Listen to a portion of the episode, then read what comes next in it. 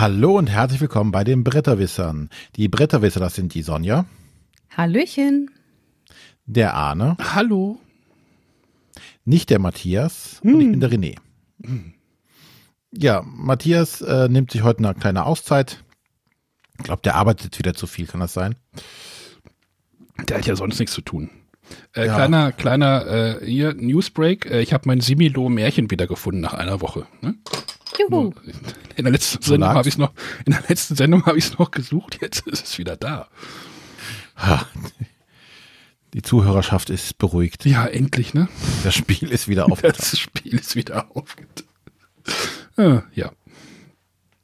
Egal. Ja, ähm, unser heutiges Thema dreht sich mal um nicht direkt um Brettspiele.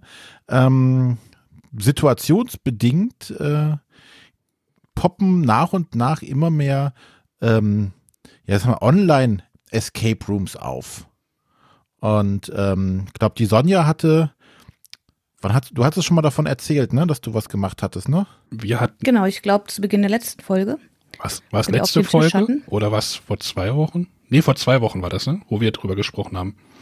Ja. Auf jeden Fall hast du schon mal was, was davon erzählt und ähm, wenn jetzt mal nach, äh, nach Googles, da sind ja auch immer mehr. Da wir aber dann gar keine richtige Ahnung davon haben, haben uns heute wieder einen Gast eingeladen, und zwar die Sabrina. Hallo Sabrina. Hallo, schön bei euch zu sein. Stell dich bitte mal ganz kurz vor, wer du bist, was du machst und warum wir dich als Expertin heute eingeladen haben. Ja, also ich bin die Sabrina Genschow, ich bin 28 und ähm, bin derzeit die äh, Leiterin von Mission Room Escape im äh, Lasersport Center in Göttingen sowie äh, stellvertretende Standortleiterin dort und ähm, habe dort die ähm, lokalen Escape Rooms, ähm, momentan sind es zwei an der Anzahl, ähm, mit aufgebaut und eröffnet.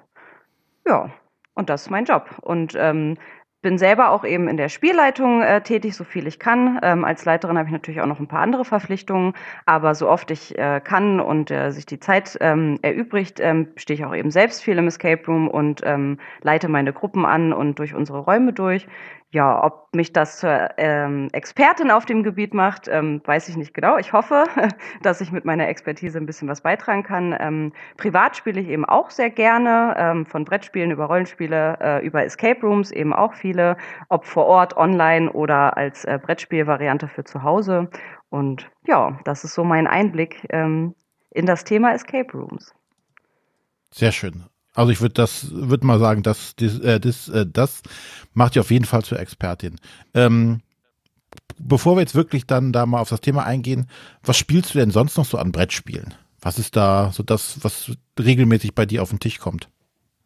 An Brettspielen. Ja, also ich bin selber tatsächlich viel auch ähm, PC- und Konsolenkind und spiele tatsächlich mhm. auch viele äh, ja, klassische äh, Gamer-Titel sozusagen, äh, aber auch viele Brettspiele, äh, auch mit meinem Freund oder meiner WG zu Hause. Ähm, da hat man natürlich äh, auch in Zeiten wie diesen äh, immer drei Mitspieler äh, und kann tatsächlich noch viele Brettspiele spielen. Ähm, äh, tatsächlich, ähm, wer hätte es gedacht, Escape Room, das Spiel, ist viel dabei, wenn man das noch als äh, Brettspiel bezeichnen kann. Man hat ja, ja. kein klassisches Brett, aber äh, schon noch ähm, spielt auf dem Wohnzimmertisch sozusagen. Die Exit Games auf jeden Fall auch. Ähm, dann aber auch Klassiker wie Backgammon oder mal eine Runde Karten, Romy beispielsweise. Ähm, und äh, RPGs zocke ich tatsächlich auch viel. Also wir haben gerade auch wieder eine Online-RPG-Runde äh, Dungeons and Dragons am Laufen. Und ähm, ja, das sind so die Spiele, die mich momentan viel begleiten. Das ist Renés Baustelle, ne? Ja, Rollenspiele war mal. Bin war ich jetzt mal. leider ja auch nicht mehr, nicht mehr aktiv. Also wenn man sich schade, Kinder schade. anschafft, kann man, ja, wenn man sich Kinder anschafft, kann man das Rollenspielen, glaube ich, erstmal 14 Jahre oder so an den Nagel hängen und vielleicht danach noch. 14, du bist aber optimistisch. Die Kinder vielleicht anfangen und mitmachen. Ja, warum nicht? Na klar. Aber das äh, kann man ja leider so schwer beeinflussen. Das stimmt. Aber ich war begeisterter Rollenspieler früher, ja. Sehr schön. Gut. Ähm, ja, dann steigen wir jetzt direkt mal in unser Hauptthema ein. Und mhm. ähm, fangen erstmal damit dem Thema an, um dich noch ein bisschen mehr kennenzulernen. Wie wird man eigentlich Spielleiter von einem Escape Room oder wie kamst du dazu? Ähm, ja, also ich habe tatsächlich nach dem Studium erstmal angefangen, äh, am Theater zu arbeiten, was eine sehr, sehr kreative Branche ist, äh, mit viel Freiheiten, äh, natürlich auch vielen Pflichten und ähm, vielen Überstunden und viel Zeit, die man dort verbringt. Aber in allererster Linie war ich dort, weil ich äh, kreativ arbeiten wollte. Bin dann danach, als ich in die freie Wirtschaft gewechselt bin, erstmal bei einer großen Kinokette gelandet, ähm, auch in der Geschäftsführung da war das dann tatsächlich das genaue Gegenteil, äh, sehr wenig kreativer äh, Freiraum. Und ähm, als ich dann die Stellenanzeige gesehen habe bei äh, Lasersports in Göttingen ähm, für die Eröffnung neuer Escape Rooms, war ich sofort äh, Feuer und Flamme. Ihr habt ja gerade schon gehört, dass ich eben auch äh, privat sehr gerne spiele in alle Richtungen und immer viel äh, Neues ausprobiere. Hatte zu dem Zeitpunkt auch selber schon viele Escape Rooms ähm, privat gespielt und ähm, habe mich sofort auf die Stelle beworben. Tatsächlich auf keine andere. Ich habe das gesehen, äh, Escape Room Spielleiterin ähm, beziehungsweise Leiterin de, de, de, der ganzen Abteilung und Aufbau und war total äh, hin und weg, habe mich beworben und es hat dann Gott sei Dank geklappt. Ja, und seitdem bestimmt das mein Arbeitsalltag. Äh, äh darf ich? Ich, ich springe mal kurz dazu. Also äh, erstmal erst für die Hörer. Äh, ich war auch mal in der Firma angestellt. Also äh, Sabrina und ich hatten das erste Vorstell oder du hast mich das erste Mal rumgeführt beim Vorstellungsgespräch. Ähm, genau, das war so. Jetzt muss ich das mal zeitlich irgendwie für mich mal, also wir haben auch zusammen gearbeitet, deswegen, also da kommen wir später gleich noch zu. Äh, ist, mhm. jetzt, ist jetzt leider nicht mehr so, ist ja auch kein Geheimnis. Also ähm, ich arbeite leider nicht mehr in der Firma ähm, aus Corona-Gründen. ähm, aber um das für mich zeitlich einzuordnen, also als du angefangen hast, gab es die Planung für den, es für, die, für den Escape Room oder für die Escape Rooms und du solltest sie dann mit entwickeln oder wie kann, konnte ich mir, kann ich mir das vorstellen? Genau, also der grobe Plan, äh, den gab es schon, bevor ich in der Firma war. Der Bauantrag war schon genehmigt und äh, die ähm, Wände beispielsweise waren schon verplankt, der erste Boden war schon rausgerissen. Ähm, wer mal bei uns war und meine beiden Chefs, äh, Frank und Alex, mal kennengelernt hat, die sind beide auch sehr aktiv und ähm, waren da schon selbst am Standort zugange und haben das Ganze so gut es geht eben vorbereitet. Und ähm, ja, ich bin dann direkt quasi in dieser ersten Bauphase schon mit eingestiegen. Also die Firma, äh, mit der wir zusammen die Räume entwickelt und gebaut haben, ähm, war schon ausgesucht und ähm, die grobe äh, Thematik der beiden Räume stand schon fest, aber mehr gab es eben noch nicht. Also ich hatte tatsächlich äh, das Glück, so früh mit einsteigen zu können, dass ich eben das äh, vom gesamten Marketing über welche äh, Räume werden es jetzt genau, wie genau sollen sie aussehen, welche Gruppen wollen wir ansprechen und ähm, ja, welche äh, Grundausrichtung bekommt dieser ganze Escape Room? Ähm, da konnte ich Gott sei Dank sehr viel mitgestalten. Ich hätte immer noch mal eine Frage, die ein bisschen äh, früher angeht. Äh, was hast du denn ja. studiert, was dich da qualifiziert zu solch kreativen Berufen? Ähm, also im Bachelor habe ich äh, Germanistik und Soziologie studiert und habe dann noch einen Master in Literaturwissenschaften drangehängt. Okay. Also ähm, ja, das qualifiziert einen. Das ist so wie mit den meisten Geisteswissenschaften. Zum Taxifahren unter den Hörern, die kennen es genau, äh, wo die Eltern und die Freunde mal sagen, am Ende wirst du Taxifahrer. Das ist bei mir Gott sei Dank nicht eingetroffen. Ähm, ich hatte meinen Fuß schon im Theater drin und war da eben schon kreativ ähm, tätig, erst in der Regieassistenz und später in der Schneiderei. Und ähm, ja, für mich war eben klar, es muss ein äh, kreativer Beruf sein, wo es eben nicht nur um Büroarbeit oder nicht nur um das eine, sondern eben um vieles geht. Und da ist man bei den Escape Rooms in einem sehr vielseitigen Sektor gelandet, auf jeden Fall. Okay. Ähm, du hast eben erzählt, du bist eingestiegen, als ihr quasi die Räume geplant habt. Ähm, mhm. Wie kann ich mir das denn vorstellen? Ähm, Gibt es irgendwo einen Baukasten, wo ich sagen kann, ich möchte äh, nicht Sherlock Holmes haben, da soll eine Atombombe drin vorkommen und äh, Katzen? Oder wie, wie, wie mache ich das? Oder ähm. wie, wie passiert das? Ja, also vielleicht gibt es auch den einen oder anderen äh, Katzenliebhaber unter den Escape Room Betreibern, das weiß ich nicht. Ähm, mag sein, dass es da vielleicht anders vonstatten ging, aber bei uns war es so, wir haben natürlich erstmal geschaut, was gibt es überhaupt bei uns in der Region? Ne, also Göttingen, ähm, was gibt es da für äh, andere Städte? Welches Einzugsgebiet haben unsere Escape Rooms oder würden unsere Escape Rooms voraussichtlich haben? Man wirft natürlich auch mal ein äh, Auge nach Kassel oder nach Hannover, so Städte, wo der Göttinger auch sagen würde, da würde ich vielleicht auch noch ein Escape Room besuchen. Und dann guckt man natürlich, dass man irgendwo auch eine Nische für sich findet. Also, dass man ähm, was anbietet, was die anderen Escape Rooms in der Umgebung vielleicht nicht thematisch haben oder ähm, man legt seinen Schwerpunkt eben anders. Und ähm, unsere Analyse hat dann eben ergeben, dass ähm, wir hatten uns ja ähm, mehr oder weniger auf den äh, Zauberer und den äh, Piratenraum geeinigt. Das ist so, dass das die groben Thematiken unserer Räume sind das. Und ähm, die sind eben im Umkreis nicht so weit vertreten gewesen. Man schaut natürlich auch, was ist populär zur Zeit. Und ähm, wir alle kennen, glaube ich, den großen Harry Potter Hype noch, der äh, ständig weitergeht. Und auch ähm, Filmfranchises wie ähm, Flucht der Karibik beispielsweise sehr populär. Und das waren so die ähm, ausschlaggebenden Punkte, dass wir gesagt haben, das ist thematisch cool, das interessiert die Leute, es interessiert uns selber auch natürlich. Und da kann man schöne, ähm, atmosphärisch gestaltete Räume drauf aufbauen. Und ja, so kam dann eins zum anderen und ähm, so fiel dann letztendlich die Entscheidung. Naja, ich kann da auch noch mal kurz einspringen. Also in der kurzen Zeit, mhm. in der ich ja in der Firma war, es gab ja, gibt ja oder gab oder gibt, ich weiß jetzt nicht, wie der Zerstand ist durch die Corona-Geschichte, Planung halt für einen dritten Raum. Und mhm. da habe ich ja quasi diesen Planungsprozess ja auch mal so ein bisschen so halb miterlebt oder ja, hatte so das Gefühl, dass man da auch noch ein bisschen selber mitwirken kann irgendwie. Und da hatten mhm. wir ja mhm. zum Beispiel auch eine Escape Room Tour gemacht Richtung äh, Horrorgenre. Äh, mhm. an, an, einem Tag hatten wir dort äh, drei Räume gespielt in Norddeutschland. Mhm. Was, was sehr spannend ist und wie man denn halt sich auf den Autofahrten überlegt, wie könnte man das umsetzen, ähm, wie baut man Rätselketten, wie verändert man die und das ist halt wirklich ein sehr kreativer Prozess und das fand ich echt cool und aber es gibt natürlich auch Bau René, du sagtest ja vorhin Baukästen, also sowas kann man sich da auch einkaufen. Mhm. Ja, das wäre jetzt die Frage gewesen. Denkt ihr euch die, die Rätsel alle selber aus oder wie gibt es da Schublade auf, äh, Rätsel A, B bis äh, ABC rein? Oder wie passiert das?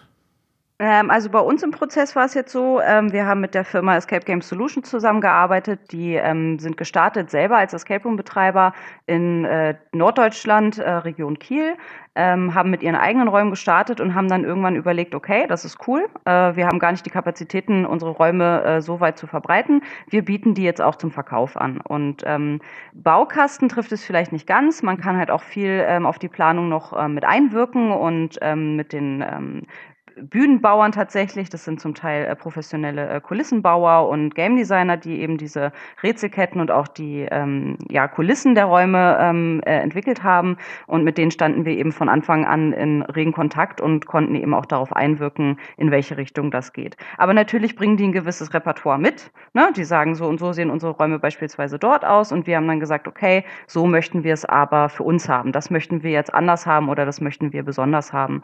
Also wir haben ja beispielsweise beispielsweise unseren äh, Fluch der Black Pearl im Angebot. Das ist unser Doppelraum. Ähm, den Raum an sich gab es so bei der Firma eben zu kaufen, aber wir haben halt gesagt, wir möchten gerne was Besonderes draus machen. Wir hätten gerne die Möglichkeit, dass Gruppen miteinander oder gegeneinander spielen können. Und dann haben die uns diesen Raum ähm, doppelt eingebaut, ähm, quasi gegenüberliegend. Und in der Mitte gibt es noch einen Mittelraum, den haben wir beispielsweise fast alleine entwickelt. Psst, das ist dann der Raum in. Ja, das ist tatsächlich ein bisschen Spoiler, wobei das den Gruppen auch vorher gesagt wird, weil viele fragen eben auch, sieht man sich, trifft man sich?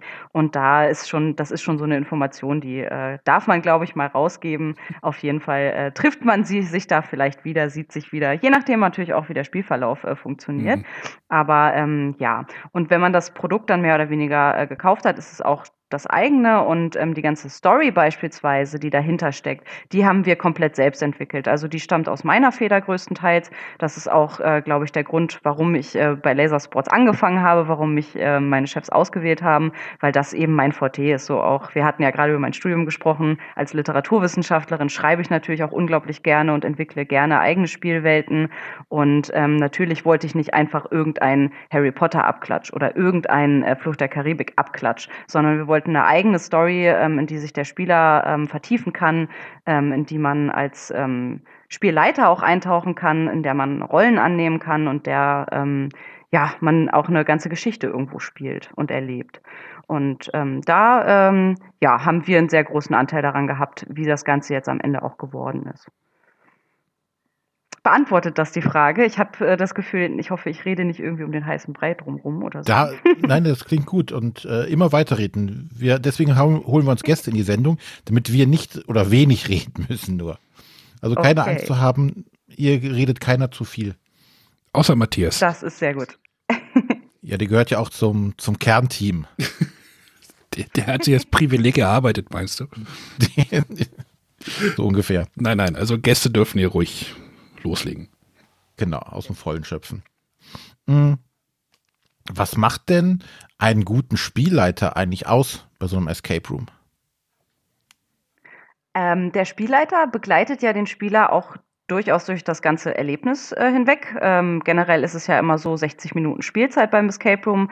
60 Minuten ist der Zeitrahmen, bevor man sich, äh, also bis wo man sich dann aus dem Raum herausrätseln muss. Und ähm, ich finde, einen guten Spielleiter äh, macht es einerseits aus, dass ähm, er das Spiel gut umrundet und gut begleitet, aber eben kein Störfaktor darstellt.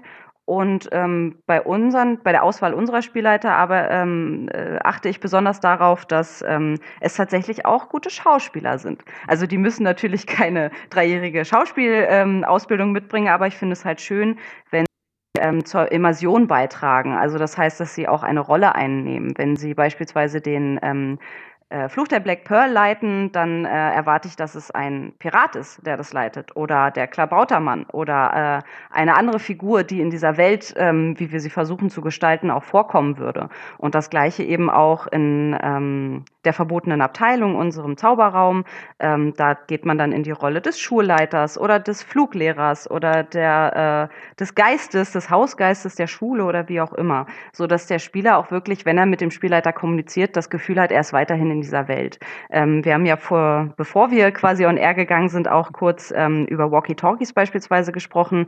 Das ähm, haben wir natürlich auch, als wir selber Räume getestet haben, mehrfach gehabt, dass wir so ein Walkie-Talkie bekommen haben. Das hat natürlich äh, in manchen Szenarien seinen Charme. Beispielsweise in so einem Zombie-Raum finde ich, da ist das cool. Da könnte man sich halt auch vorstellen, wenn man selber in der Zombie-Apokalypse wäre, dass man mit seinen äh, Kameraden irgendwie über Walkie-Talkie kommuniziert. In einem Zauberschulraum, finde ich, hat ein Walkie-Talkie nichts zu suchen. Und dementsprechend haben wir uns halt überlegt, dass wir über Mikrofone äh, und Boxen in den Räumen arbeiten, sodass man quasi die erzählende Stimme aus dem Off ist. Und ähm, das finde ich ähm, ja, hat eine andere Qualität einfach. Also nicht nur eine andere Audioqualität, sondern auch eine andere Interaktionsqualität mit den Kunden tatsächlich. Aber es fängt ja nicht nur im Raum, das ist ja nicht nur im Raum, das fängt ja schon irgendwie bei der Begrüßung der Gäste an. Äh, und mhm. ich, ich war ja mal einen Tag ein Praktikant. Ich weiß nicht, ja, ob dich dran erinnerst, wo, wo denn noch der andere neue Kollege mit dabei war. Oder du hattest dann die, die Gruppe ja begrüßt und dann hattest du die ganze Story irgendwie so in epischer Breite denen auch noch ne, beigebracht mhm. und da hatte ich noch den, ich weiß gar nicht, ob, ich glaube, es war der Lando, der dabei war. Ich sag, kennst du den Text auch schon auswendig? Und er meinte, es gibt auch noch eine verkürzte Version. Aber ja, das du hast mir, glaube ich, auch mal den Zettel gezeigt mit dem, mit der ganzen Story. Das war schon, war schon krass, aber das, das, das finde ich gehört auch dazu. Und da hatten wir ja zum Beispiel auf dieser Escape Room Tour oder auf der Horror Tour, nenne ich sie jetzt einfach mal so, vielleicht auch mal nicht so ganz gute Beispiele gesehen, oder? Ja, das finde ich tatsächlich auch. Also es ist, ähm, es gibt solche und solche Escape Rooms, es gibt auch solche und solche Mitarbeiter natürlich, das ist ganz klar. Ja. Ähm, ich finde aber eben, der Spielleiter hat einen großen Einfluss darauf, was es für ein Erlebnis für die Gruppe wird. Und ähm, ja, ich sagte ja schon, ich selber ähm, sehe mich auch ein bisschen als Geschichtenerzähler und äh, ja, ne, ihr Schreiberling äh, ähm, passioniert und ähm, ja, für mich war dann klar, ich schreibe halt einmal äh, die Kurzversion, also die Geschichte, ähm, die der Spielleiter dann am Anfang der Gruppe auch äh, erzählt. Ähm, und dann aber auch noch eine lange Version, damit der Spielleiter auch die Möglichkeit hat, aus einem gewissen Repertoire ähm, zu ziehen, damit es eben nicht jedes Mal das Gleiche ist, nicht nur für den Spielleiter oder für die Gruppen, sondern damit es halt wirklich jedes Mal ein ganz eigenes Escape Room Erlebnis wird. Und ähm, ja, je mehr Grundlage man dem Spielleiter gibt, desto mehr kann er eben auch aus dieser Kiste schöpfen. Und es gibt ja auch solche und solche Spieler. Der eine ähm, findet das toll und möchte so viel Story Input äh, wie geht, und der andere sagt halt, naja, ich bin halt hier, um Rätsel zu lösen und ähm, braucht vielleicht nicht die ganze äh, Bandbreite an Geschichte. Und so kann man eben gucken, ähm, ja, wie viel braucht man davon, wie viel möchte man davon und ja, so ein gegenseitiges Einschätzen vielleicht auch. Aber vielleicht kann Sonja da nochmal, die hat ja auch schon jetzt ein bisschen Erfahrung, oder Sonja und René, äh, was macht denn für euch einen guten Spielleiter aus? Also ich, ich kann. ich nur ganz, ich mach doch, okay. mach's nur ganz kurz, Sonja, weil ähm, ich habe noch nicht so viele Escape Rooms gemacht. Ähm, ich glaube, ich hätte gerne so einen Spielleiter gehabt, der mich mehr mit der Story beglückt. Ähm, die, die ich so erlebt habe, war mehr, ja, hier ist so ein Raum und äh, da geht ihr dann rein und äh, das besagte Walkie-Talkie hat man dann dabei. Mhm. Ähm, ja, also man wurde abgeholt und reingesteckt und äh, dann lief die Zeit. Also das war dann storymäßig so gut wie gar nicht vorhanden. Da hätte ich mir sowas schon eher gewünscht. Ja, das finde ich auch immer sehr schade, weil wenn man dann einen Tipp bekommt, dann man wird dann so rausgerissen, also auch wenn man selber danach fragen äh, muss, also das hat Vor- und Nachteile. Wir halten das halt relativ offen. Ich habe auch Gruppen, man unterhält sich natürlich vorher mit den Gruppen, also ich mache das zumindest und meine Mitarbeiter machen das auch.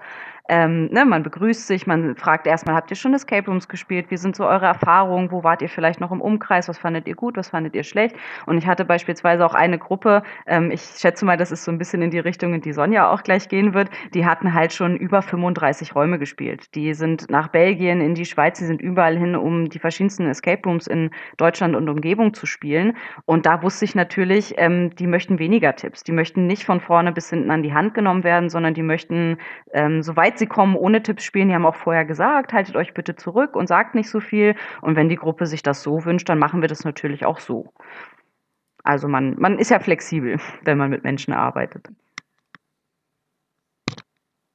Genau, also Aber ich glaube, von, Sonja wollte sagen, genau. Ja, von, von meinen Erfahrungen her, ähm, also auch was du erzählt hast, gerade wenn man zu Escape Room-Anbietern geht, die mehrere Räume haben, wo auch alle gleichzeitig beginnen, habe ich es jetzt schon öfter erlebt, dass man dann in einer wirklich großen Gruppe erstmal so eine generelle Einführung bekommt.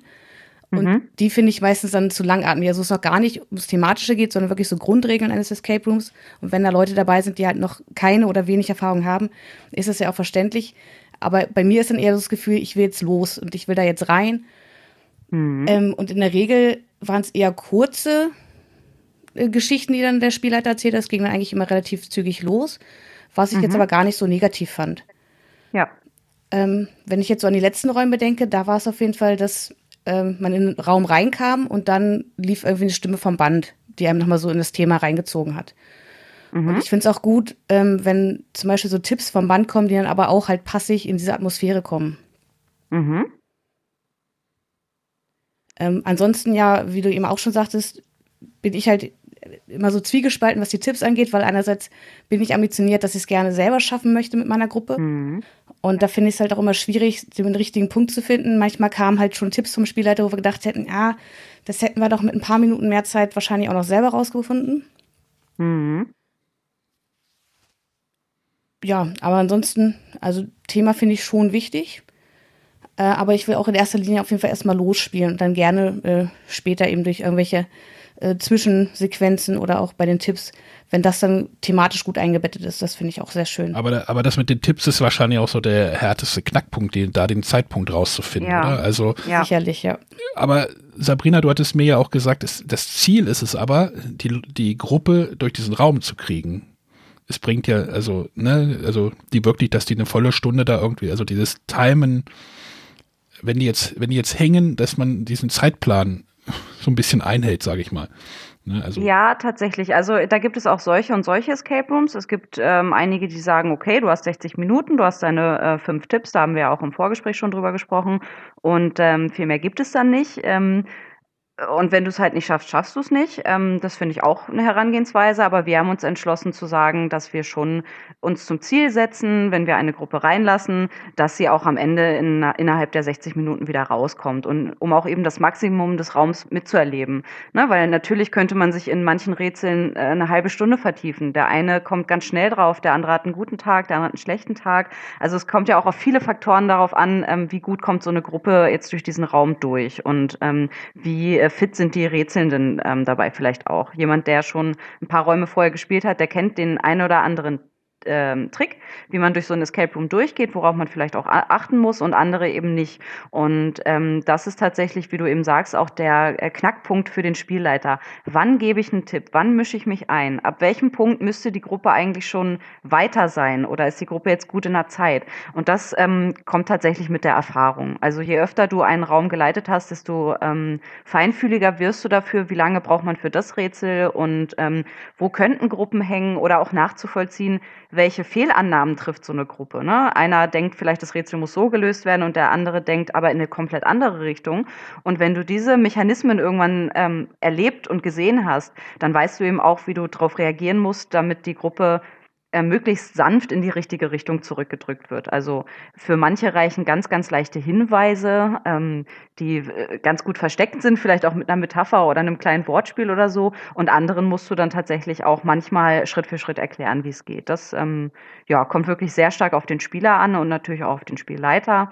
Aber ja, das ist, glaube ich, noch mit ähm, der Knackpunkt dafür, was macht einen guten Spielleiter aus, nämlich zu erkennen, wann braucht die Gruppe wirklich einen Tipp und ähm, was sage ich, damit die Gruppe nicht das Gefühl hat, sie bekommt es jetzt vorgesagt. Das äh, mochte ich zum Beispiel auch in einigen Escape Rooms überhaupt nicht gerne, dass der Spielleiter dann irgendwann einfach gesagt hat, ja, so ist es. So ist jetzt die Lösung. Sondern ich möchte an die Hand genommen werden, wenn ich nicht weiterkomme und äh, sanft in die richtige Richtung gedrückt werden, damit ich vielleicht noch den letzten Denkschritt im Rätsel eben wieder selbst übernehmen kann. Ja, das, das, so. das hatten wir ja auch im Vorgespräch. Sonja und ich hatten ja mal so einen äh, Teamraum gespielt, äh, wo zwei Teams durch verschiedene Räume durch mussten und äh, wir war, ich war im Verliererteam. Äh, gut, dass Matthias heute nicht da ist. Der konnte nicht so gut gucken, hat er gesagt.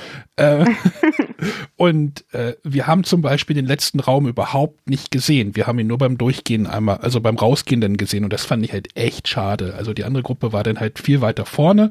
Wir hatten dann halt im Raum drei festgehangen und den vierten haben wir halt überhaupt nicht gesehen. Und ja, das wäre jetzt der vierte Raum gewesen. Herzlichen Glückwunsch, ihr habt den nicht gesehen. Das fand ich halt wirklich sehr frustrierend.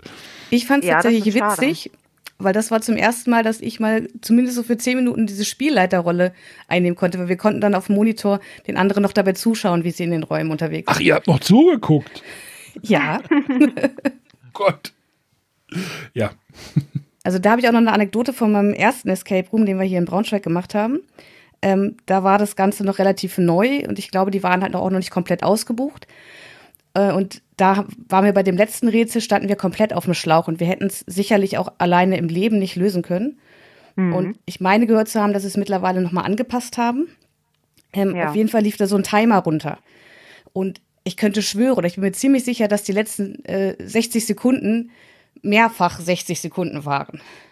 Mhm. Also die Zeit lief runter und irgendwie dachte ich immer, die, die steht die ganze Zeit und ähm, ja, also das fand ich da schön, dass wir es wirklich zu Ende spielen konnten. Aber ich glaube mittlerweile, dadurch, dass die halt wirklich getaktet und ausgebucht sind, wenn sie denn aber wieder öffnen dürfen, ähm, ist das mittlerweile auch nicht mehr so der Fall. Äh, von ja. daher ist es mir noch nicht passiert, dass wir einen Raum nicht beendet haben, glaube ich. Mhm. Ja, also ich finde halt auch, ähm, Escape Rooms gehören ja doch zu einer etwas höheren Preiskategorie an Freizeitangebot. Und ähm, wenn man eben schon ein recht stolzen Preis dafür nimmt, dann sollte es eben auch ein rundum tolles Erlebnis sein. Und es ist ja doch immer irgendwo auch mit Frust verbunden, wenn man beispielsweise gar nicht in den zweiten Raum kommt oder äh, eine ganze Rätselkette überhaupt nicht äh, mitnehmen konnte, weil es eben an der Zeit gehapert ist. Und ähm, da finde ich, hat man als Spielleiter auch irgendwo eine Verantwortung, die Gruppe eben so durchzunehmen, dass sie auch eine faire Chance hat, es zu schaffen. Und natürlich Rätseln, ähm, sage ich mal, drei Zwölfjährige anders als ähm, drei 30-Jährige, die schon zehn Räume gespielt haben. Ne? Und da muss man eben auch drauf eingehen, denke ich. Ähm, ja, genau. Was ist denn bei euch so die Gruppengröße, für die es erlaubt ist, oder was würdest du persönlich empfehlen? Also die verbotene Abteilung ist für sieben Personen äh, Maximum ausgelegt und ähm, der Fluch der Black Pearl, dadurch, dass es sich eben um einen äh, Doppelraum handelt, für insgesamt zwölf. Ähm, äh, Black Pearl zu zwölf macht auch durchaus Spaß, finde ich ganz äh, cool. Also da ähm, gibt es auch viele Rätsel, viele haptische Rätsel, viele zum Anfassen und zum Ausprobieren. Und der hat auch durchaus seine äh, schwierigen Parts, der Raum. Da ist man, glaube ich, ähm, mit mehr Leuten sehr, sehr gut dabei, ähm, weil man äh, viel parallel und zeitgleich rätseln kann und alle haben was zu tun. Äh, Harry Potter, äh, beziehungsweise die verbotene Abteilung, unser Zauberraum, jetzt sage ich es auch schon, möchte hier kein Copyright Infringement oh. betreiben. Ähm, nein, unser äh, Zauberraum ähm, tatsächlich, den würde ich mit äh, vier bis fünf Leuten ähm, persönlich spielen, wenn ich äh, nochmal die Möglichkeit hätte, aus Kundensicht zu kommen und den Raum nochmal neu zu spielen. Ähm, durchaus auch mit sechs und sieben rätselbar, aber da sind die äh, Rätsel, sage ich mal, ein bisschen versteckter. Da sitzt man vielleicht auch ein bisschen länger am einen oder anderen Rätsel und ähm, der Raum ist auch generell ein kleines bisschen kleiner. Ähm, dementsprechend würde ich da ja mit vier bis fünf reingehen. Aber man kann ihn eben auch gut zu siebt spielen. Aber das ist auch immer so eine Frage von Gruppendynamik. Ich habe halt ähm, oft als Spielleiterin gesehen, dass es Gruppen gibt, ähm, die können auch in großer Größe gut miteinander kommunizieren, aber für viele ist es eben auch ein Hindernis, wenn es zu viele Leute sind. Aber also es gibt ja auch äh, beispielsweise Escape Rooms, wo man mit 20 Leuten rein kann. Habe ich selber noch nicht gespielt. Stelle ich mir auch unglaublich schwierig vor, 20 Leute als Spielleiter im Blick zu behalten und 20 Leute zeitgleich ähm, zu beschäftigen. Also ein Escape Room aber erlebt ja auch davon, dass man zusammenarbeiten muss. Und ich frage mich, wie das mit 20 Leuten geht. Aber vielleicht geht es. Ich das, muss es auf jeden Fall nochmal ausprobieren. Das nennt man ein Teambuilding. Ja. aber, genau. aber zwölf Leute, also um das vielleicht mal für die Hörer nochmal ein bisschen, was der Spielleiter dazu leisten hat. Also du hast ja gerade gesagt, äh, die, die Flucht der Black Pearl, um den Namen ja korrekt zu sagen, ähm, mhm. mit zwölf Leuten, das heißt, du hast ja zwei Gruppen, die du betreuen musst, mit jeweils mhm. sechs Leuten. Das ist ja dann schon, ich habe das ja auch miterlebt, wie man dann halt ähm, eine Doppelgruppe oder die Doppelpearl, so hieß es ja irgendwie intern in genau, der Firma, die, die eine, eine Doppelpearl haben, äh, dass man dann wirklich du hast halt Kopfhörer auf oder du versuchst irgendwie, ein Kopfhörer ist halt der eine Raum, also Raum eins, der andere Kopfhörer, der linke Kopfhörer ist dann der andere Raum. Also das ist schon, mhm. Da muss man schon echt konzentriert sein bei der Sache. Und ich war da, also als ich das gesehen habe, habe ich gedacht, oh, jetzt wäre ich aber jetzt sehr überfordert heute. Ja, man braucht auf jeden Fall den ein oder anderen kognitiven Skill. Das ähm, denke ich schon.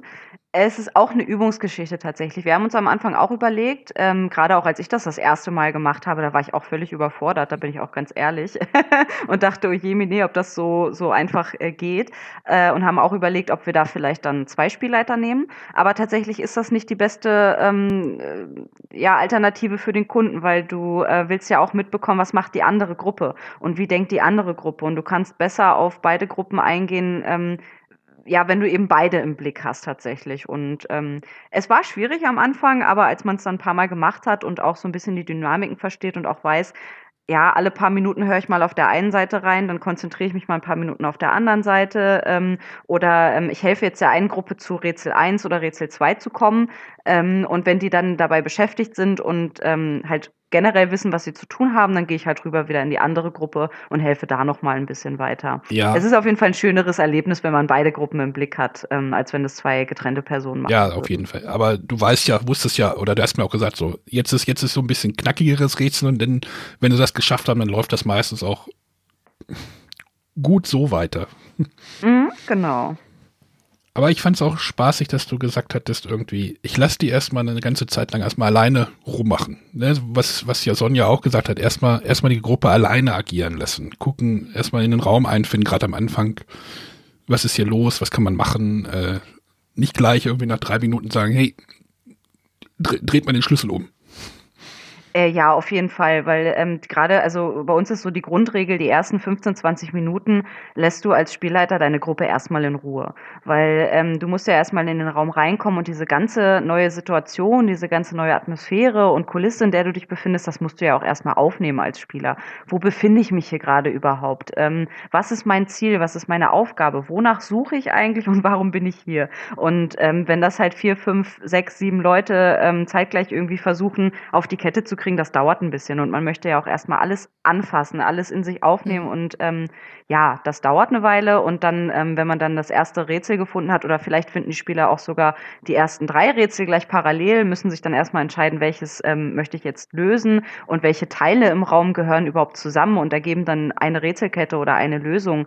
Ähm, ja, da braucht man erstmal ein bisschen Orientierung. Und diese ersten 20 Minuten sind ganz wichtig und bieten dem Spielleiter auch die Möglichkeit, eben so ein bisschen äh, ein Bild von der Gruppe zu kriegen. Also was kann ich von der Gruppe erwarten? Welche Rätsel ähm, werden die ähm, mit welchen Logiken und welchen Mechanismen verbinden, wie werden die ungefähr denken und welche Herangehensweise legen die an den Tag, das ist eigentlich immer ganz schön zu sehen und für den Spieler, glaube ich, auch ein äh, angenehmes Gefühl, erstmal anzukommen, bevor man gleich von jemandem vollgequatscht wird.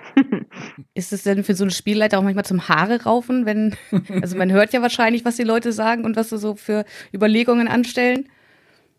Ja, genau, wir sind Augen und Ohren. Ich sage es der Gruppe auch immer, ich kann mit euch äh, kommunizieren, ich höre euch, ich sehe euch. Es gibt ja auch manche, die ein bisschen Angst haben, Platzangst beispielsweise, oder wenn ich äh, Kindergruppen habe, die haben auch manchmal ein bisschen Angst, dass da vielleicht irgendwas kommt, äh, was sie nicht erwarten. Da sage ich auch immer, wir sind die ganze Zeit bei euch. Ähm, ja, das hat Vor- und Nachteile. Natürlich gibt es mal Gruppen, wo man denkt, ach Mensch, ich wünschte, du wärst jetzt schon ein bisschen weiter oder ich wünschte, du würdest jetzt verstehen, was ich dir sage. Aber da muss man auch einfach geduldig bleiben, weil jeder Mensch ist anders, jeder nimmt mhm. ähm, Dinge Dinge und Eindrücke und auch Rätsel ähm, anders wahr und anders auf.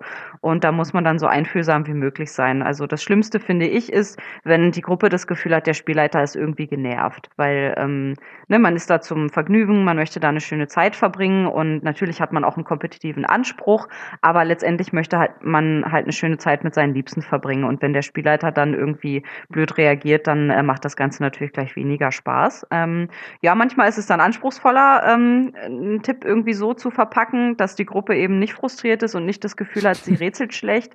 Ähm, aber tatsächlich ähm, habe ich auch immer das Gefühl, die Leute, die so ein Escape Room besuchen, die haben halt auch Bock darauf, die wollen dahin, die haben sich äh, in ihrer Freizeit dazu entschieden, dahin zu kommen. Und ähm, die meisten äh, machen das mit sehr viel Enthusiasmus und Elan. Und den Spruch hört man natürlich oft, äh, wenn dann äh, eine Gruppe irgendwo nicht weiterkommt. Ah oh, nein, was soll denn jetzt die Spielleiterin draußen denken? Die denkt doch, wir sind blöd. Nein, nein, das haben wir alles schon gesehen, wir kennen das und ähm, ja, wir sind da eigentlich alle grundentspannt. Gut, sollen wir dann mal zum äh, nächsten Thema übergehen und zwar jetzt zu den Online-Escape Rooms. Ähm, mhm. Ja, der Arne hat uns ja quasi schon äh, immer darauf angepinkt und angeteasert, dass äh, ihr da bei euch sowas gemacht habt und äh, er hat auch da mitgewirkt. Ähm, wie seid ihr so grundsätzlich auf die Idee gekommen, jetzt einen Online-Escape Room zu machen? Meine, meine letzte Amtshandlung in der Firma. Mhm. Ja, gut, wir befinden uns ja gerade äh, dann doch in einer etwas ähm, ja, schwierigen Situation, so allgemein auf der Welt mit Corona. Ähm, da ist man natürlich als Freizeitanbieter vor diverse Herausforderungen gestellt. Wir waren natürlich ähm, mit die ersten, die ähm, schließen mussten, was natürlich auch alles äh, seine Richtigkeit hat. Ich denke, die ähm, Gesundheit der Menschen geht auf jeden Fall vor. Und so schade das daran ist, haben natürlich auch wir unsere Türen äh, vorübergehend jetzt erstmal geschlossen, bis die ganze Kontaktsperre aufgehoben ist und bis es dann auch wieder sicher und ähm, verantwortungsbewusst ist, eben sowas wie ein Escape Room oder auch unsere ähm, Lasertech-Halle oder unser Neongolf ähm, wieder zu eröffnen. Und da fragt man sich natürlich, ja, was macht man jetzt in der Zeit? Ähm, hat man irgendeine Möglichkeit, ähm, die Kunden noch zu erreichen? Hat man eine Möglichkeit, den Leuten, die in der Zeit eigentlich gerne zu uns gekommen wären, irgendwas zu bieten? Und ähm, ja, bei uns ist dann das tatsächlich tatsächlich auch durch unseren ähm, Buchungstool-Betreiber entstanden. Ähm, die nennen sich QuinGame, äh, Quinbook, die Firma. Und die haben eben ähm, ja im Zuge der Corona-Krise gesagt, okay, wir ähm, als Betreiber der Buchungstools für Escape Rooms sozusagen, ähm, wir haben natürlich jetzt ähm, auch ein Problem. Unsere ähm, Escape Room-Kunden können nicht mehr arbeiten, können ihre Arbeit nicht, äh, nicht weiter nachgehen. Was machen wir denn da? Und die haben dann eben ihre Engine ähm, entwickelt und zur Verfügung gestellt für alle Quin Quinbook-Nutzer, die sich Quin Games nennt. Und damit ist es eben auch einem Laien, sage ich mal, auf dem Gebiet möglich. Ich selber bin beispielsweise auch keine Programmiererin. Ähm, Java ist mir ein Begriff, aber mehr auch nicht, sage ich mal. Das ist so mein technischer Stand. Und ähm, ja, machen das eben auch für Leute wie mich äh, und Arne möglich, ähm, so ein ähm, komplettes Spiel tatsächlich daraus zu programmieren. Relativ äh, simpel und einfach an die Hand genommen. Mhm. Und die Möglichkeit äh, wollten wir sofort nutzen, als sie sich äh, uns geboten hat tatsächlich. Man hatte ja, man hat ja Kapazitäten gerade, so ein bisschen personell. Ja, natürlich. Man hat ein bisschen mehr Zeit, weil man eben auch weniger vor Ort sein muss. Das ist ganz klar. Aber für euch war relativ schnell klar, dass ihr was selber macht, oder? Also es gibt ja mittlerweile auch wahrscheinlich einige Anbieter, die das anbieten. Ich habe zumindest, es gibt einen Escape Room Ausgangssperre, nennt er sich. Der wird mir mhm. regelmäßig bei Facebook angepriesen äh, für ja. verschiedenste Escape Room Anbieter aus äh, ganz unterschiedlichen Orten. Äh, sowas mhm. kam für euch nicht in Frage? Ähm, nee, tatsächlich nicht. Wir haben gesagt, wenn wir das machen, dann machen wir das von der Pike auf. Ähm, ich bin natürlich auch so in der Firma die Ansprechpartnerin, was Escape Rooms angeht, einfach dadurch, dass wir in Göttingen auch der erste Standort sind, ähm, der die hat. Und ähm, ja, da wurde ich dann halt mehr oder weniger gefragt, wie siehst du das? Möchtest du das machen? Und ich war sofort Feuer und Flamme. Wir hatten ja vorhin schon über auch Privatspielen gesprochen und ich bin auch eben selber äh, PC-Zockerin und Konsolenzockerin und für mich war klar, wenn ich so ein Escape Room anbiete unter meiner Flagge, dann ähm, soll das eine Eigenproduktion werden. Und ähm, das finde ich auch, also da bin ich nach wie vor sehr zufrieden mit, ähm, dass wir da an vielem selbst gearbeitet, also dass wir das Spiel von Grund auf natürlich selbst entwickelt haben und dass wir auch viel Bild- und Videotonmaterial selbst produziert haben, selbst aufgenommen haben, selbst fotografiert und gefilmt haben. Also dieser ganze Prozess, ähm, ja, war auf jeden Fall total spannend, hat viel Spaß gemacht, man hat viel dabei gelernt und am Ende können wir es eben unser eigenes nennen. Und ja, ich, ähm, das hab, hat schon was Besonderes, finde ich. Ich habe immer ein bisschen gedrängelt. Ich habe gesagt, immer alles selber machen. Was man selber machen kann, selber machen, weil macht, man hat mehr Kontrolle drüber. Also ja, das stimmt. Gerade so der, der Bereich, äh, also bei uns in dem äh, Online-Escape Room, den wir jetzt halt gemacht haben, ich weiß gar nicht, wie der letzte äh, offizielle Name jetzt ist. Äh, das habe ich nicht mehr. Auf den Spuren des Antivirus genau, heißt das gute Stück. Genau, der, der beginnt halt, um das vielleicht mal thematisch nochmal kurz, beginnt halt bei uns in der, in der, mhm. An, in der Anlage. Und da ne, das war halt storymäßig so aus, ausbeidowert und da habe ich gesagt, dann machen wir so viel wie möglich selber und das, das finde ich halt cool. Also das hat, das hat richtig Spaß gemacht. Und weil du halt auch noch Dinge verändern konntest. Also als ich jetzt das Endprodukt gesehen habe, habe ich gesagt, ach, jetzt haben sie das doch, doch noch anders gemacht. Und äh, mhm. äh, Stichwort Schlüssel. Ähm. Ja, na klar. Man hat immer die Möglichkeit, nochmal zurück an den Ort des Geschehens zu gehen und nochmal äh, neues Material auch zu produzieren, wenn irgendwas nicht so passt, wie man genau. sich das gedacht hat. Aber du hattest dir ja vorher auch mal sowas angeguckt. Also das war ja, ähm, ist ja, ist ja auch kein Geheimnis. Also ähm, aber es stand ja schon fest, das irgendwie doch selber, selber möglichst zu machen. Also nicht irgendwie jetzt sagen, wir, wir klauen uns jetzt irgendwas, sondern wir entwickeln alles selber. Also wir haben ja die, oder Story ist eher eure Baustelle gewesen. Also das hast du ja gemacht mit äh, mhm. zwei von unseren Spielleitern oder zweieinhalb von unseren Spielleitern wurde ja die Story auch entwickelt und es war ja auch ein sehr kreativer Prozess. Auf jeden Fall.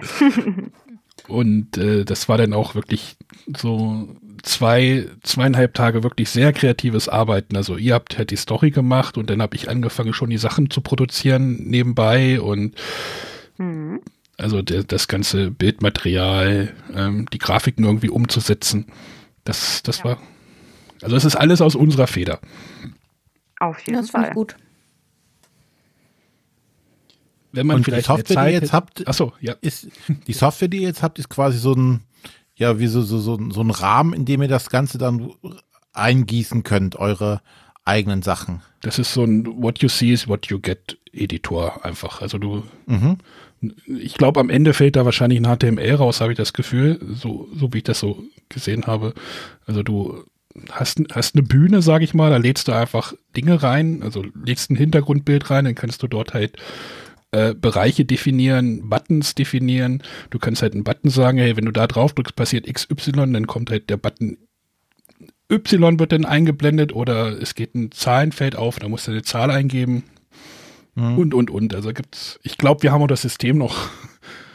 Wahrscheinlich könnte man auch sogar noch mehr rausholen, wenn man sich damit länger mit auseinandersetzt. Also das war, das war um jetzt nochmal kurz zu Story und Umsetzung. Also das war dann immer sehr lustig, weil dieses System ist halt, wir kannten das ja gar nicht. Also als das, als die Idee entstanden ist, war das System noch gar nicht fertig. Oder Sabrina war das so, ne? Ja. Genau, ähm, Finn Games war auch ganz frisch auf dem Markt erst sozusagen, weil die natürlich auch mit der Zeit jetzt gegangen sind und sich der Situation angepasst haben. Und äh, wir selber haben während unserer eigenen Spieleentwicklung, ich glaube, mindestens drei Updates dieses Programms auch miterlebt, was natürlich uns auch vor einige Herausforderungen gestellt hat. Und da hat natürlich auch technisch nicht alles funktioniert. Also man ist dann mhm. natürlich auch auf die Gnade von der Engine, mit der man arbeitet, äh, angewiesen und ähm, ja, musste da auch sich äh, natürlich ein bisschen anpassen. Also Aber, ähm, ich fand das ja. immer, ihr habt ja diese Story und die Rätsel entwickelt und ich habe gedacht so, oh Gott, wie wird das, wie soll man das denn umsetzen? Mhm. Aber es hat, glaube ich, alles geklappt, was wir uns vorgenommen haben, oder? So wie ich. Ja, so ziemlich. Also, ähm, was ich sehr schade fand, ist, dass ähm, die Engine leider kein Inventar hergibt. Mhm. Also, es, man hat im Spiel leider kein äh, Inventar, wie man es aus Point-and-Click-Adventures sonst normalerweise kennt oder auch aus ähm, ja, anderen PC-Titeln in der Richtung. Ähm, aber man arbeitet sich dann da drum rum. Ne? Man arbeitet mit dem, was man zur Verfügung gestellt hat und versucht, äh, das Beste da rauszuholen. Und ich glaube, wir haben da schon ein gutes äh, Level für das allererste Spiel erreicht. Ich glaube, drumrum arbeiten, äh, Sonja und René kommen auch so ein bisschen aus der Computerecke. Das kennt ihr auch, das mhm. Problem wahrscheinlich, ne? nein, nein, nein. Überhaupt ähm, nicht. aber wo du gerade sagst, Point-and-Click-Adventure, ähm, wie nah ist das miteinander verwandt? So ein Online-Escape Room und so ein klassisches, Point-and-Click-Adventure? Oh, ich würde sagen, schon sehr nah. Also ähm, ich persönlich spiele auch privat sehr gerne Point and Click. Also besonders so auf dem Handy vorm Einschlafen mache ich dann gerne mal so ein Wimmelbildspielchen an. Na, und das ist ähm, von der äh, vom Mechanismus her ist das die gleiche Idee. Also du hast deine Maus, du hast deinen Pointer. Also wenn du ein Objekt hast im, äh, in deinem Klickbereich sozusagen, das anklickbar ist, dann ähm, verändert sich der äh, Mauszeiger zum Pointer und du weißt, das ist jetzt ein Objekt, mit dem ich interagieren kann. Was ich gerade schon sagte, das fehlende Inventar. Das ist, würde ich äh, etwas äh, sagen, was vom normalen Point-and-Click ähm, unterscheidet. Und noch das eine oder andere immersive Element, was wir jetzt beispielsweise eingebaut haben, was man von Computerspielen nicht so kennt. Weil man versucht natürlich auch irgendwo ähm, eine Ebene zu erreichen, die ein bisschen auf den ähm, normalen Escape Room auch zurückgeht, wo man auch selber zu Hause vielleicht mal vom Sofa aufstehen muss äh, und was tun muss. Aber ich möchte da auch nicht spoilern aus dem Spiel, deswegen gehe ich da mal nicht so ganz genau drauf ein. Ähm, ja, aber äh, vom Mechanismus würde ich sagen, ist es sehr nah dran. Ähm, von der Story und von den Rätseln ist es aber eher am äh, realen Escape Room angelegt so gut es eben geht. Man hat natürlich keinen Gegenstand, kein, nichts, was man anfassen kann, so wie man das aus dem normalen Escape Room kennt. Ne? Da hat man viele äh, haptische Rätsel, Dinge, die man erfühlen, ertasten muss, Dinge, die man ähm, ja wirklich anfassen muss, um das äh, Rätsel zu lösen. Das geht natürlich so von zu Hause mit der Maus aus nicht. Aber wir haben uns den ein oder anderen Kniff überlegt, ähm, wie man doch noch ein bisschen Abwechslung in das ähm, doch recht simple Genre des Point-and-Click äh, reinbekommt. Ja alle Interessierten können ja mal reinklicken und sich das Spiel angucken, damit man weiß, worum es hier geht. Aber ähm, ja, doch, das ist schon sehr artverwandt. Oder was würdest du sagen, Arne?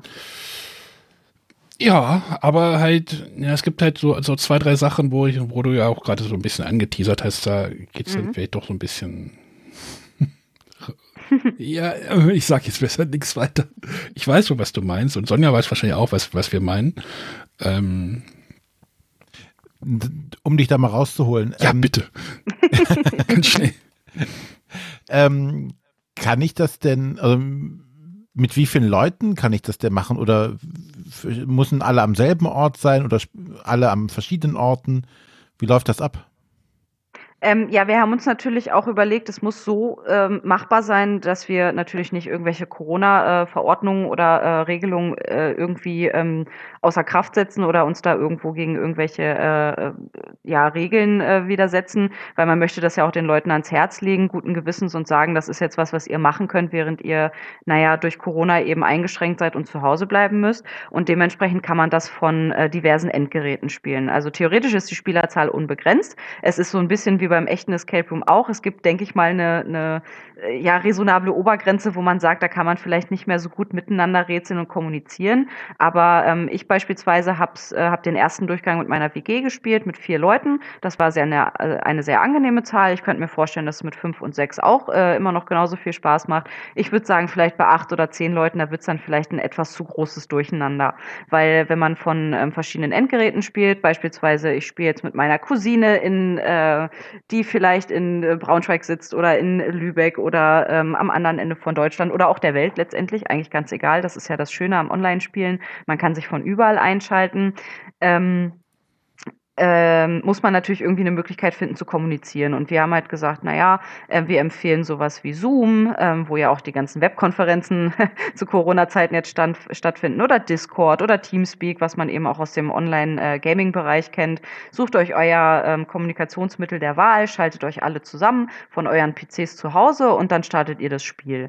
Und ähm, man bekommt dann einen Link zugeschickt, wenn man das Spiel gekauft hat und man ähm, steht einem auch frei, diesen Link eben mit den Freunden zu äh, teilen und zu scheren. So ist es auch gedacht. Und ähm, wenn ich dann meinen Link habe, schicke den meinen beispielsweise vier Freunden, dann setzen wir uns zeitgleich an den PC, ähm, suchen uns unser Kommunikationsmittel aus, quatschen ein bisschen miteinander und loggen uns dann ein. Und dann klickt man auf diesen Link und dann funktioniert das Ganze quasi live. Also alle vier Spieler oder fünf Spieler, ist egal wie viele es sind, ähm, sehen immer das Gleiche. Also wenn ich jetzt beispielsweise mit Arne zusammen spielen würde und Arne drückt sich zu Hause ähm, irgendwas im Spiel an, äh, macht beispielsweise eine Tür auf, dann öffnet sich auch bei mir am Computer die Tür. Und wenn Arne irgendwo hinklickt, ähm, dann sehe ich äh, einen kleinen runden Kreis. Also ich sehe immer, wenn Arne etwas tut und Arne sieht immer, wenn ich etwas tue. Ähm, und so ist das eigentlich ganz schön. Da kann man das ganze Spiel schön ähm, zusammen durchspielen. Schwierig wird es manchmal, wenn man Probleme mit der Internetverbindung hat. Aber selbst wenn die Verbindung abreißt oder man muss den Computer neu starten oder man hat vergessen, das Ladekabel reinzustecken äh, und muss nochmal neu hochfahren, dann kann man den Link einfach wieder anklicken. Dann sagt man seinen Mitspielern, wartet kurz, bei mir äh, hakt es gerade mit der Technik, ähm, loggt sich wieder ein und dann kann man auf dem Link einfach auf Spiel fortsetzen klicken und es geht genau da weiter, wo man aufgehört hat. Aber das finde ich mhm. eine gute Info, ähm, weil also wir haben es jetzt zu zweit zu Hause gespielt, von mhm. daher haben wir das bei dem jetzt nicht getestet. Ähm, wir haben zuvor in einer Sechsergruppe, also jeweils äh, drei Pärchen, die bei sich zu Hause saßen, mhm. ähm, gemacht. Das war so ein PDF-basierter Online-Escape Room. Mhm. Und das fühlte sich nicht wie gemeinsam erleben an, sondern jedes Pärchen hat irgendwie für sich gerätselt und man hat eben eher so nebeneinander hergerätselt. Und ja, ich glaube, da merkt cool, man wenn auch, da einer eine Tür aufmacht und die geht für alle auf, das ist dann, glaube ich, schon ein anderes Erlebnis. Ja, ich glaube, da merkt man auch, dass eben die äh, Herrschaften, die bei Quinbook arbeiten, eben selber auch im Escape Room-Sektor, also im, im, echten, realen Leben äh, Escape Rooms äh, betrieben haben und sich eben mit, mit dem Sektor einfach auskennen. Die haben dann noch die ein oder andere gute Idee gehabt, wie man eben das Gefühl eines gemeinsamen Escape Room-Erlebnisses auch in dieses Spiel einbaut. Und diesen Multispieler-Modus, nenne ich ihn mal, ähm, finde ich da auch sehr gelungen tatsächlich. Also, ne, wenn ich dann auch ein Video anklicke, ähm, dann läuft das beim anderen auch zeitgleich runter und wenn äh, ich auf Pause drücke, pausiert das Video eben auch für alle. Und das ist äh, schön. Da kann man eben äh, sehen, dass zumindest alle irgendwo sich im gleichen Spielverlauf gerade befinden. Siehst du, diese Funktionalität kannte ich noch gar nicht. ja, immer wieder neu. Immer, muss nach meinem Abgang passiert sein.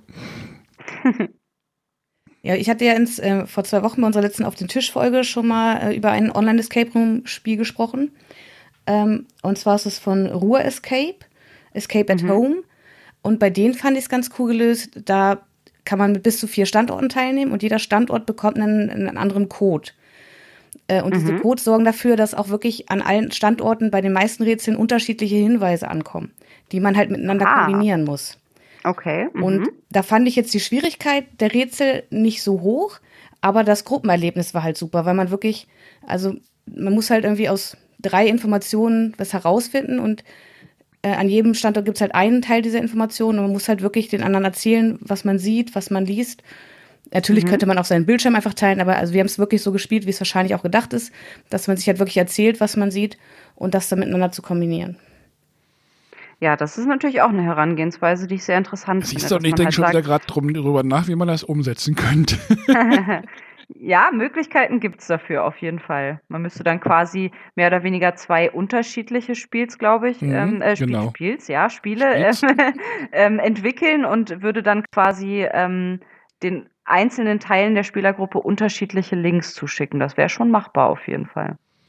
Ja, aber da war es auf jeden Fall so bei Videos oder bei irgendwelchen Tonsequenzen, dass die jeder für sich abspielen musste.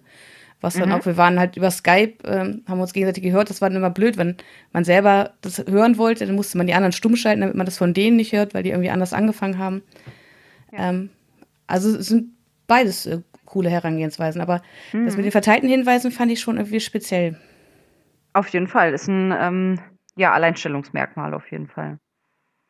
Ähm, theoretisch könnte man unser Spiel auch ähm, gegeneinander spielen, dann müsste man aber äh, den Spielcode, sage ich mal, zweimal kaufen. Ne? Dass man sagt, ähm, mhm. drei Leute spielen äh, im einen Team und drei spielen im anderen Team. Äh, jeder hat seinen eigenen Spielcode und man schaut halt, wer ähm, zuerst fertig ist. So gibt es das ja auch in manchen ähm, ähm, realen Escape Rooms, dass man da ähm, auf Zeit gegeneinander spielt. Aber ja, das ist dann, ähm, was man lieber mag, sozusagen.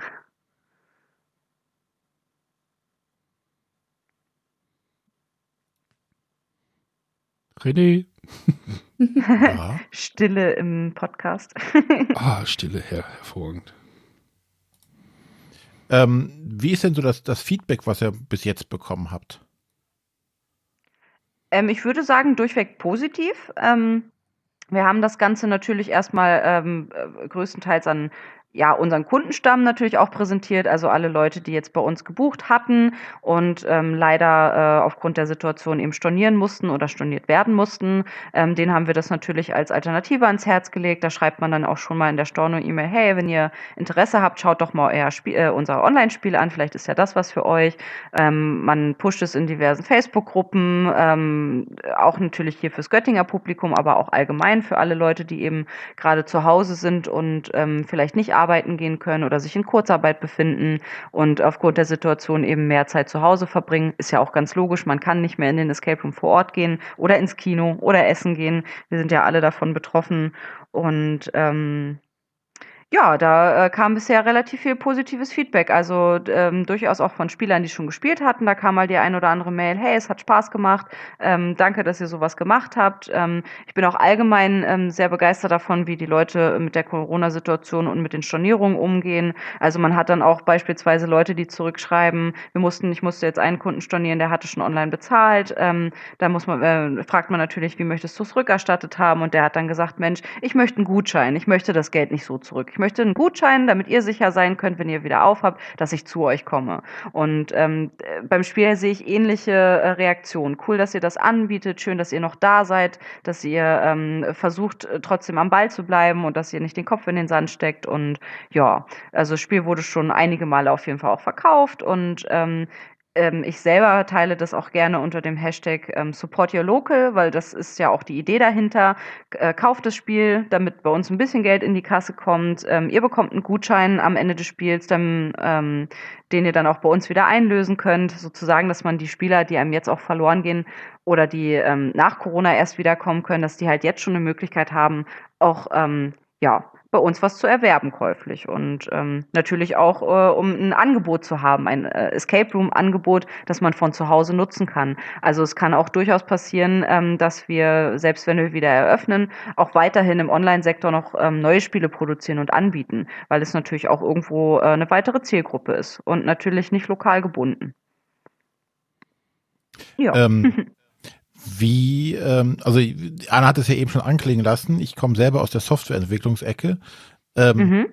Wie fehlerfrei hat das Ganze funktioniert? Was meinst du jetzt mit fehlerfrei? Also das fertige Spiel oder in der Entwicklung? Bis, bis es ein fertiges Spiel war. Ich denke mal schon, ihr werdet das entsprechend getestet haben, dass auch alles Na soweit klar. funktioniert, dass die Rätsel alle funktionieren. Ähm, ja. Aber ich denke mal, während der Entwicklung, auch wenn du sagtest, dass diese, äh, das Quinn Games da das auch relativ neu gemacht hat, mhm. Mhm. Ähm, das wird ja nicht alles rund gelaufen sein, oder? Ich, ich kann das ja mal, ich kann das ja mal kurz. Also erstmal fing das an, ich, ich war da, ich war da auf Arbeit und dann hieß es plötzlich, ey, da ist eine Webco äh, dieser Anbieter, die wollen da irgendwie so ein Online-Escape rumbauen.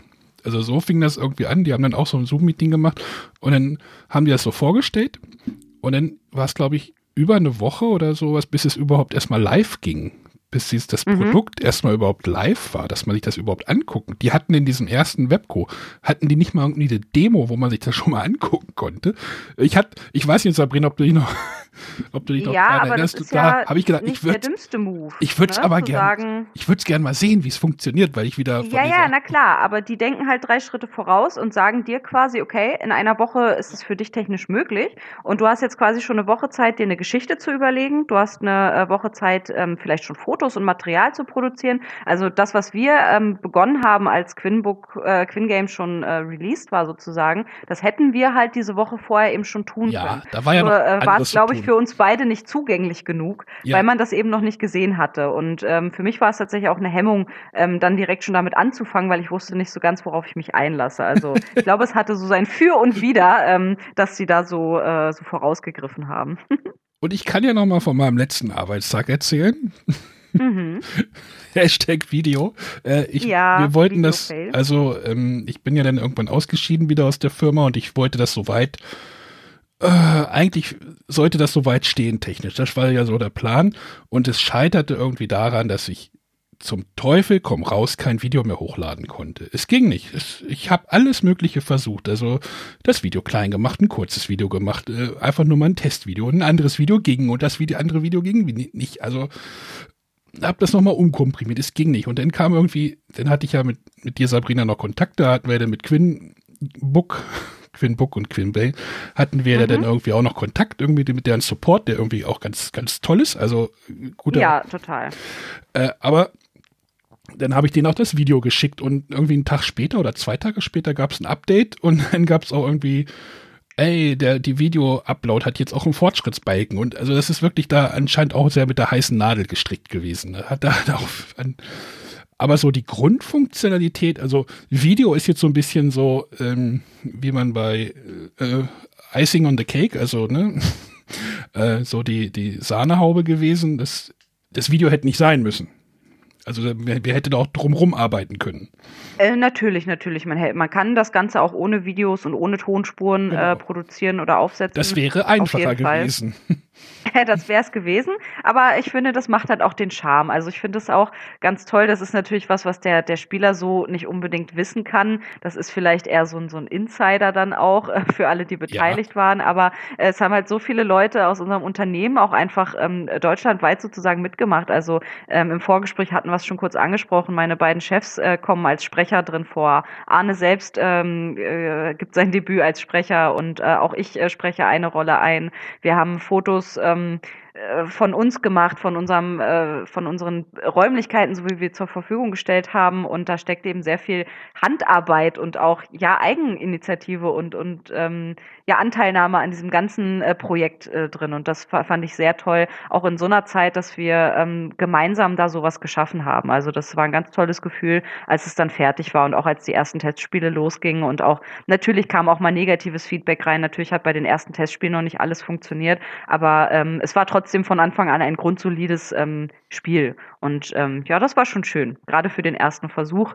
Ähm, man hat ja doch immer Angst, dass man den Erwartungen dann nicht gerecht wird, aber ich denke, wir haben dann tolles Produkt am Ende ähm, bei rausbekommen. Also ich hätte jetzt echt Lust, noch ein zweites zu machen. ja, ich äh, bin auch, also die ersten zwei Tage nach äh, Veröffentlichung, da habe ich dann erstmal, ja, ich sag mal auf gut Deutsch, die Schnauze voll gehabt. Da wollte ich erstmal von Point and Click nichts mehr hören. Aber äh, gleich zwei, drei Tage später habe ich schon die ersten Träume gehabt von, ähm, ja, nochmal in die Fantasy-Richtung was zu machen. Man, man hat ja auch ganz andere Möglichkeiten, ähm, als man sie vor Ort hat. Dadurch, dass eben alles online stattfindet, kann man sich ja auch in ganz andere Welten nochmal flüchten. Und ähm, ja, da gibt's coole Möglichkeiten auf jeden Fall. Ich glaube, glaube, das Medium ist noch nicht ausgeschöpft. also René's war mit heißer Nadel gestrickt. Also. Ja, yeah, das, das, das dachte ich mir, das Gefühl hatte ich auch, wie gesagt, als, als du sagtest, dass Quinn Games oder Quinn Book, dass er auch selber erst quasi gerade aus der Schublade gezogen hat, wobei die ja wahrscheinlich schon länger dran gearbeitet haben werden im Vorfeld, also bevor. Ja. Äh, na klar, das gab es vorher schon die Idee und als dann Corona kam, haben sie gesagt, okay, wir ziehen das jetzt vor, das Projekt, weil es eben gerade zeitaktuell gut für die für die ähm, Escape Rooms auch ist. Aber ähm, äh, abgesehen von den technischen Schwierigkeiten war es natürlich auch so gerade die Entwicklung der Rätsel. Ähm, natürlich äh, sind wir aus dem echten Escape Room Sektor äh, alle sehr rätselaffin und natürlich auch irgendwo ja, ihr habt es vorhin gesagt, Experten auf dem Gebiet, aber es ist halt doch nochmal was anderes, so ein Rätsel von der Pike auf äh, komplett alleine zu entwickeln für den Spieler zu Hause, weil du, wenn du das selber entwickelst, kennst du natürlich die Lösung. und es ist doch äh, gar nicht so einfach, ähm, ein Gefühl dafür zu kriegen, was ist wirklich leicht und was ist schwer. Und da kommen natürlich dann die Testspieler äh, ins Spiel. Also wir hatten durchaus die allererste Version des Spiels, die war so schwer. Äh, also ich glaube, meine WG hat zweieinhalb, drei Stunden gebraucht, gebraucht, um diesen Escape Room zu lösen. Und da haben wir natürlich direkt gemerkt, okay, da äh, gibt es nochmal Nachschraubbedarf, da müssen wir nochmal ein bisschen was äh, vereinfachen. Es gab beispielsweise ein Anagramm, was einfach unlösbar war. Also auch meine Chefs haben sich daran gesetzt und haben gesagt, nein, das ist einfach nicht machbar. Ist, äh, da musst du dich nochmal ransetzen. Ne? Und so lernt man natürlich dann mit den Erfahrungen, die man macht. Aber ja. Ja, also man kann als, als da so ein bisschen als Entwickler aber auch so eine sadistische Ader irgendwie rauslassen. Ne? Also ähm, dieses eine Rätsel, möchte ich jetzt nicht drüber reden, ähm, habe ich, das habe ich noch so ein bisschen dann noch ein bisschen schwerer gemacht, als es ursprünglich war. Aber die Lösung ist aber auch, liegt auf der Hand. Ja, das hat man tatsächlich auch oft, auch als Entwickler, ne, dass man sich so denkt, naja, ist doch klar. Ne? Das ja. ist das Gleiche wie als Spielleiter, wenn man äh, im Escape Room selber steht und, und hat das Rätsel schon tausendmal gesehen und man denkt sich, na, ist doch klar, wie das jetzt funktioniert. Ne? Aber wenn man die Antwort natürlich schon kennt, hat man da keinen objektiven Blick mehr drauf, ob das dann nun auch wirklich für jedermann so klar ist. Und ähm, ja, da kann man einfach immer nur testen, testen, testen, sich so viel Feedback wie möglich einholen und dann versuchen, ähm, das eben auch den Testspielern äh, entsprechend anzupassen. Ja, das, das, das, das eine Rätsel, was war ja auch, was entwickelt wurde, da hat man dann auch einen Testspieler dran und wie war es? Er brauchte irgendwie 50 Minuten für das eine Rätsel. Das hat man ja dann auch ja. komplett eingestampft denn noch äh, oder eingedampft. Ja, das war dann so, ein, so eine Art Dekodierungsrätsel und das ist natürlich auch irgendwo, wenn man den Mechanismus eines Rätsels verstanden hat, muss man ja äh, immer auch noch eine gewisse Art von Fleißarbeit leisten und da hatten wir uns auf jeden Fall zu viel vorgenommen. Es ist auch im, im fertigen Spiel immer noch eins der längsten Rätsel, aber wir haben dann da noch diverse Anpassungen äh, dran vorgenommen, sodass es dann ähm, ja. ja. zeitlich auch schneller lösbar war. Was, was ich halt irgendwie sehr schwierig fand, so in dieser Entwicklungszeit oder so, ich hatte stellenweise so ein bisschen verloren, wo ging die Story hin. Und aber viel, viel schwieriger für mich war es halt irgendwie beim Entwickeln, wie lang ist das Ding jetzt tatsächlich? Also dieser, dieser Zeitaspekt, der war ja. echt, das war echt schwierig auszutarieren. So, ey, dieses eine Rätsel, das, das, was ich am Anfang gerade gesagt habe, so, das ist doch voll easy. Da bist du in drei Minuten, klickst du da, dann hast du es und dann bist du da durch. Dauert zwei Minuten, dann kannst du mhm. zur nächsten Szene gehen. Aber so dieses Abschätzen, wie lang wird das Ding? Wie, wie viel, wie viel Szenen müssen wir machen? Das, das fand ich irgendwie sehr schwierig. Das äh, hängt aber auch tatsächlich stark vom Spieler ab. Also ich habe natürlich auch diverse äh, Testspieler begleitet, beispielsweise die Freundin, äh, die Schwester von meinem Freund äh, mit ihrem äh, Lebensgefährten zusammen musste auch direkt spielen und dann habe ich mir das auch nicht nehmen lassen, mich bei Zoom mit einzuklinken und äh, zuzuschauen. Also ich habe mich dann wirklich hingesetzt und zugeschaut, ähm, wie die beiden dieses Spiel rätseln und dann haben wir natürlich auch gleich den Mehrspielermodus getestet. Ich konnte dann alle Schritte der beiden wirklich nachvollziehen und ähm, ja, wir haben, ich hätte beispielsweise gedacht, das erste Rätsel, das macht man so im Schlaf. Das geht ganz schnell, wie du sagst, drei, vier Klicks, zwei Minuten, dann ist man da durch. Aber die sind beispielsweise ähm, äh, da schon zehn Minuten hängen geblieben, weil die eben auch keine ähm, geübten ja, Point-and-Click-Spieler, aber auch keine Escape-Room-Spieler in, in, in äh, dem Sinne so sind. Und ähm, die hatten bei äh, Rätseln Schwierigkeiten, wo ich beispielsweise nicht damit gerechnet hätte. Und andere wiederum haben sie dann im Handumdrehen gemacht. Also das ist ja auch immer sehr subjektiv, ähm, wie lange jemand nun wirklich an so einem Rätsel dann sitzt am Ende. Mhm. Aber ja, das Ziel war dann irgendwo bei 60 bis 90 Minuten, so wie man auch einen normalen Escape Room ungefähr ansetzt, äh, rauszukommen. Und ähm, jetzt so in der Endphase, ähm, im, in der finalen Version ist es, glaube ich, auch ungefähr die, der, der Zeitrahmen, den man braucht. Sonja, wie lange hast du gebraucht? Äh, wir haben leider die Zeit nicht genau gestoppt, aber es war auf jeden Fall über 60 und unter 90 Minuten, also irgendwo dazwischen. Ähm, ah ja. Hast du Hilfe benötigt? Ja, bei dem einen Rätsel, wo ich euch vorhin schon sagte, das gefällt mir auch nicht.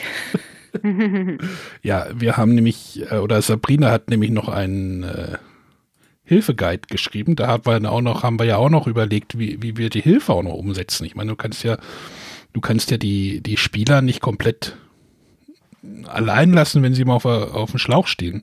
Und ja, ein PDF ist draus geworden, ne? Nee, nee, nee. Also es, es startete als PDF, genau. Man guckt ja auch dann so, äh, wie haben andere das gelöst. Ähm, PDF war auf jeden Fall was, was ich vorher schon gesehen hatte. Das wäre eine Möglichkeit gewesen, das dann mit rumzuschicken. Ach, jetzt, ich Wir weiß. haben mhm. uns das jetzt aber ähm, anders überlegt. Wir haben das auf unserer Website mit eingearbeitet. Mhm. Da bekommst du dann in deiner Bestätigungsmail, wo du auch den Link äh, zum Spiel drin hast und die Grundregeln, welchen Browser nimmst du, wie funktioniert das technisch. Das wird ja alles in dieser Bestätigungsmail nochmal erklärt. Ähm, und da gibt's jetzt einen Link zu unserer Website, wo man aufs Lösungsbuch kommt. Und da äh, hat man dann so kleine, ähm, ja, ich weiß gar nicht, wie man das aus äh, Marketingseite oder aus, aus, aus Programmierseite nennt, aber wo man dann äh, draufklicken kann und das fächert dann so aus. Also du, du aufklappbar, genau. Du, du, siehst dann, kannst dann gucken, okay, ich bin jetzt gerade in ähm, Schauplatz 1 beispielsweise, dann guckst du da in deiner Übersicht und äh, wenn du beim richtigen Schauplatz bist, drückst du dann auf das Plus und das fächert eben auf die Antwort. Und dann geht es auch immer erst so, dass du einen Hinweis bekommst und erst darunter, wenn du es nochmal auffächerst, da kommt dann wirklich ah, die Auflösung des cool. Rätsels erst. Ja, das hatte ich noch am, am Ende so mitgekriegt, wie das Hilfesystem entstehen sollte. Das mhm.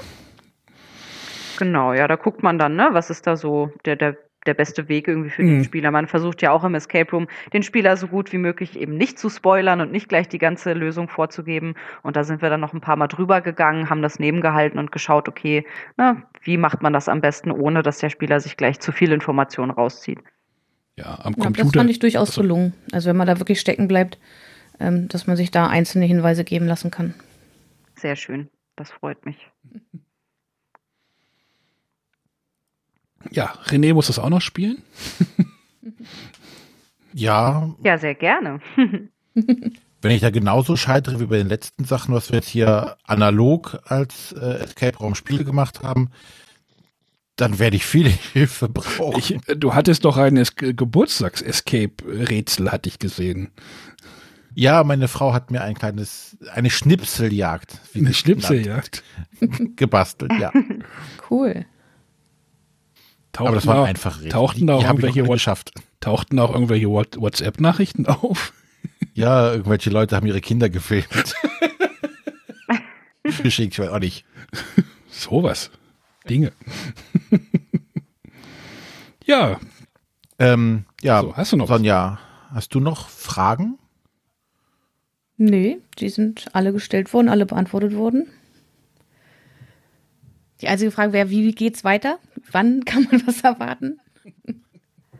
Äh, ja, tatsächlich kann ich dazu noch gar nicht so viel sagen. Äh, wir sind natürlich auch immer noch dabei, erstmal auszuwerten, ähm, wer, was für eine Reichweite hat dieses Spiel jetzt überhaupt. Ich ähm, will euch da auch gar nicht mit irgendwie groß äh, Business-Gequatsche voll labern, aber ne, man hat dann Google Ads-Kampagnen laufen und Facebook-Kampagnen und versucht überhaupt erstmal das erste Spiel unter die Leute zu bringen. Mhm. Ähm, dann wird nochmal eine richtige Auswertung stattfinden. Wie viel Arbeitszeit ist da überhaupt reingegangen? Ähm, was hat uns das natürlich jetzt auch gekostet, ja. das zu produzieren? Äh, klar, Corona äh, hebelt diese ganzen Mechanismen Mechanismen irgendwo so ein bisschen auf, weil man äh, hat natürlich auch mehr Zeit. Man ist sowieso im Homeoffice, in Kurzarbeit oder wie auch immer und ähm, hat natürlich auch die Möglichkeit, mal Wege zu beschreiten und äh, Projekte anzugehen, die man sonst im Arbeitsalltag nicht unbedingt gut hätte einbetten können. Ähm, aber ja, ich habe auf jeden Fall sehr große Lust, nochmal so ein Spiel zu äh, produzieren und ähm, hoffe auch, dass wir den Weg nochmal gehen. Ähm, wir sind auch schon am überlegen, es gibt ja, ähm, ihr habt ja gerade selber schon drüber gesprochen, so Schnitzeljagden und auch äh, Stadtrallies und so. Das ist auch nochmal eine Ecke, in die wir mal reinschauen wollen und gucken, ob wir da nicht auch noch mal was finden. Ähm, was sich cool umsetzen lässt. Ähm, ja, ich bin selbst gespannt, wie es weitergeht. Also ähm, bei uns in der Firma kann sich da von heute auf morgen immer gleich was komplett Neues er äh, ergeben. Das finde ich auch sehr spannend in dem Sektor. Man muss natürlich auch mit der Zeit gehen und gucken, ähm, ja, was kommt gerade gut an, was möchten die Leute. Und ja, ein zweites Spiel ist auf jeden Fall ähm, nicht auszuschließen. Schön. Ja, wir haben ja auch mal spaßeshalber mal, das war meine vorletzte Aktion, Corona-Video produziert, das war auch sehr witzig. Aber das tut jetzt hier nichts. Ja, das ist nochmal ein ganz anderes Thema, was glaube ich auch nochmal einen Podcast füllen könnte, aber.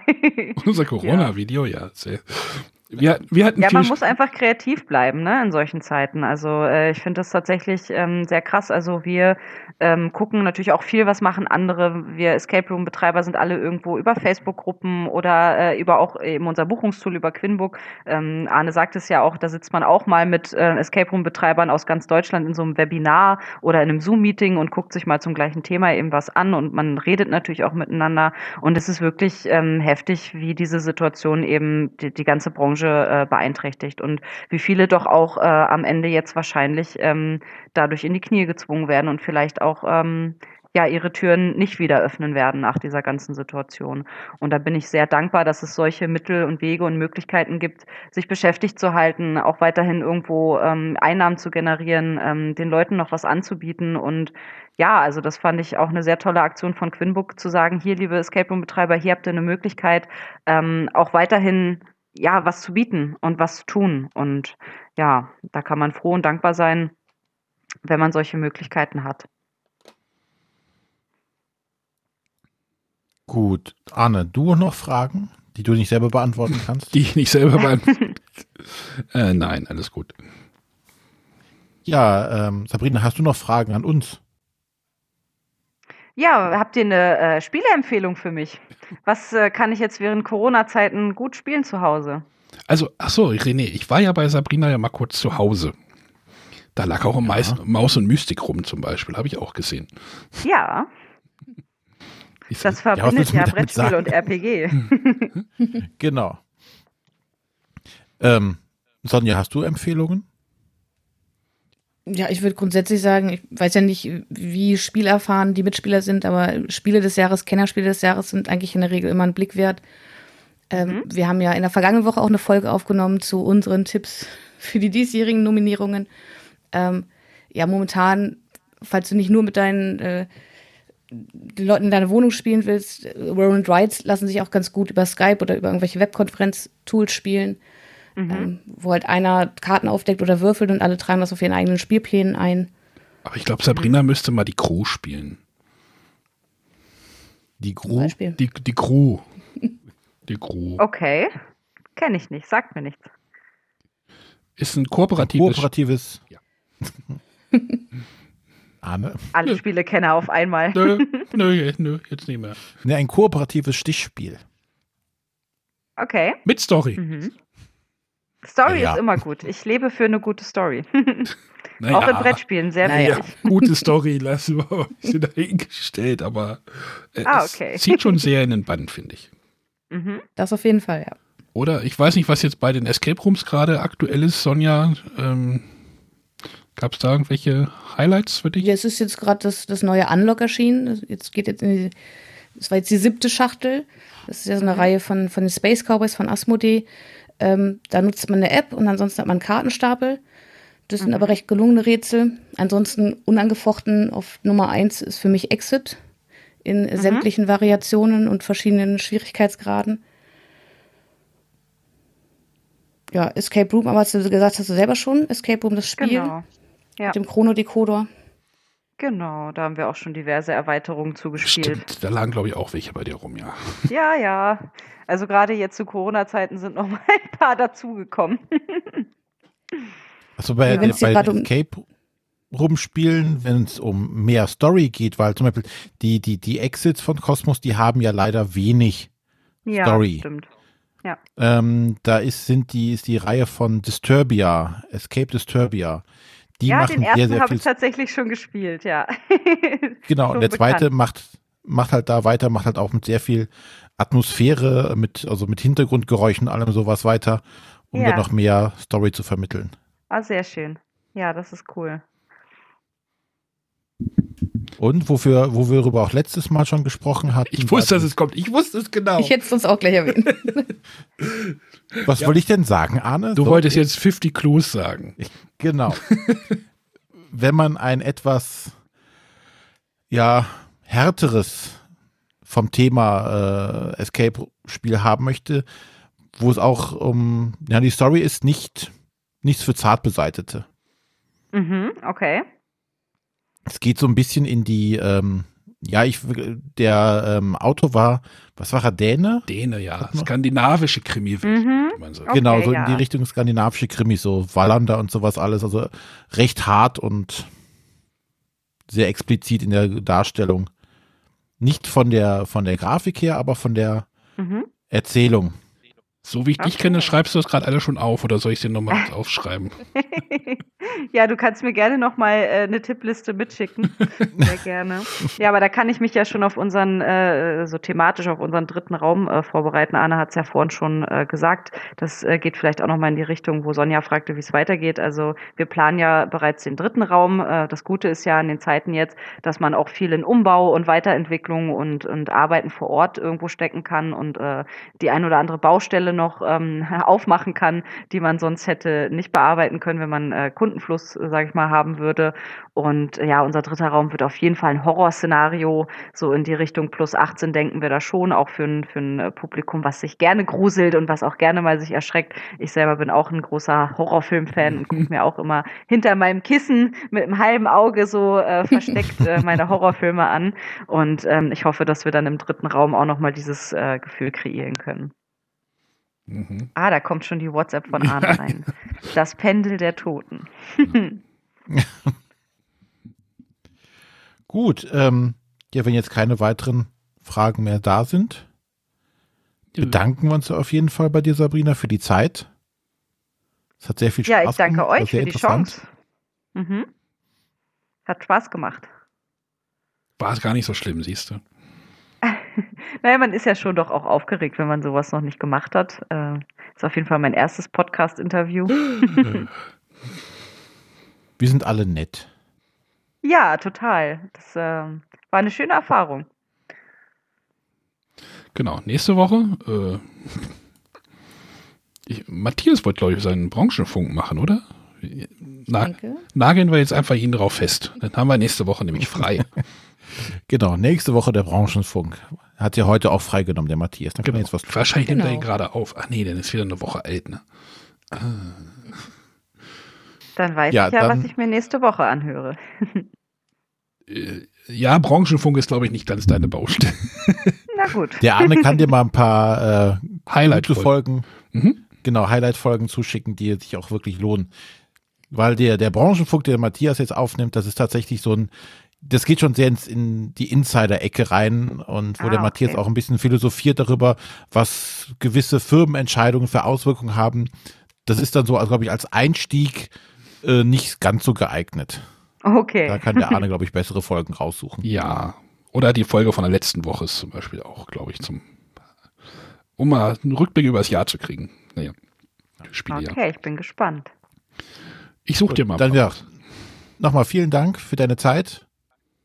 Und äh, wir hören uns dann alle nächste Woche wieder. Nein, hören wir uns ja nicht. Äh, der ihr hört den Matthias nächste Woche wieder. Oder auch nicht. Wiss, oder auch nicht. Oder uns oder irgendwas. Irgendwas. Irgendwas wird kommen. Tschüss. Und die Sonja singt irgendwas. Sonja? Nein. ha, ho, he, okay. Hertha, Nee, also, macht's gut. Tschüss. Ade. Tschüss.